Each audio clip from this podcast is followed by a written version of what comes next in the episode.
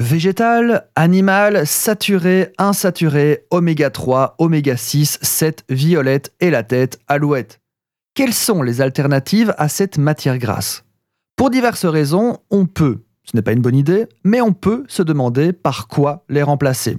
Alors gardez bien en tête que les lipides sont nécessaires à notre fonctionnement corporel. Voilà pourquoi c'est pas une bonne idée de les remplacer.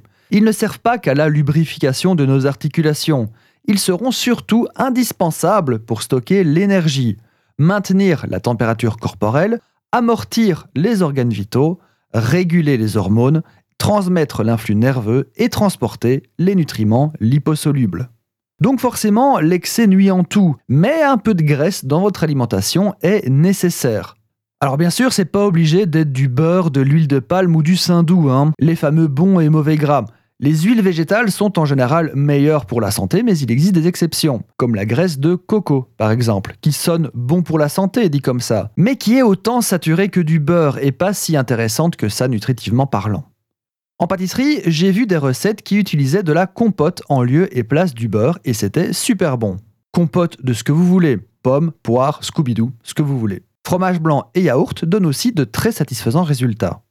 Il existe aussi des purées d'oléagineux, Beurre de cacahuète, beurre de cajou, beurre de noix, ce genre de choses.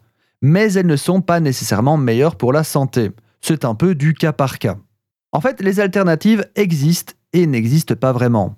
Au mieux, essayez le plus possible de consommer, entre guillemets, de bonnes huiles. Il n'existe pas d'huile parfaite, mais il faut avouer que l'huile d'olive ou de tournesol sort souvent gagnante. Mais le sujet mérite un épisode complet, hein, quink quink, teaser teaser, abonnez-vous. Si vous devez supprimer 100% la matière grasse, le mieux est de réinventer votre style de cuisine. Mais je vous laisse digérer tout ça, et le reste, ce sera pour demain.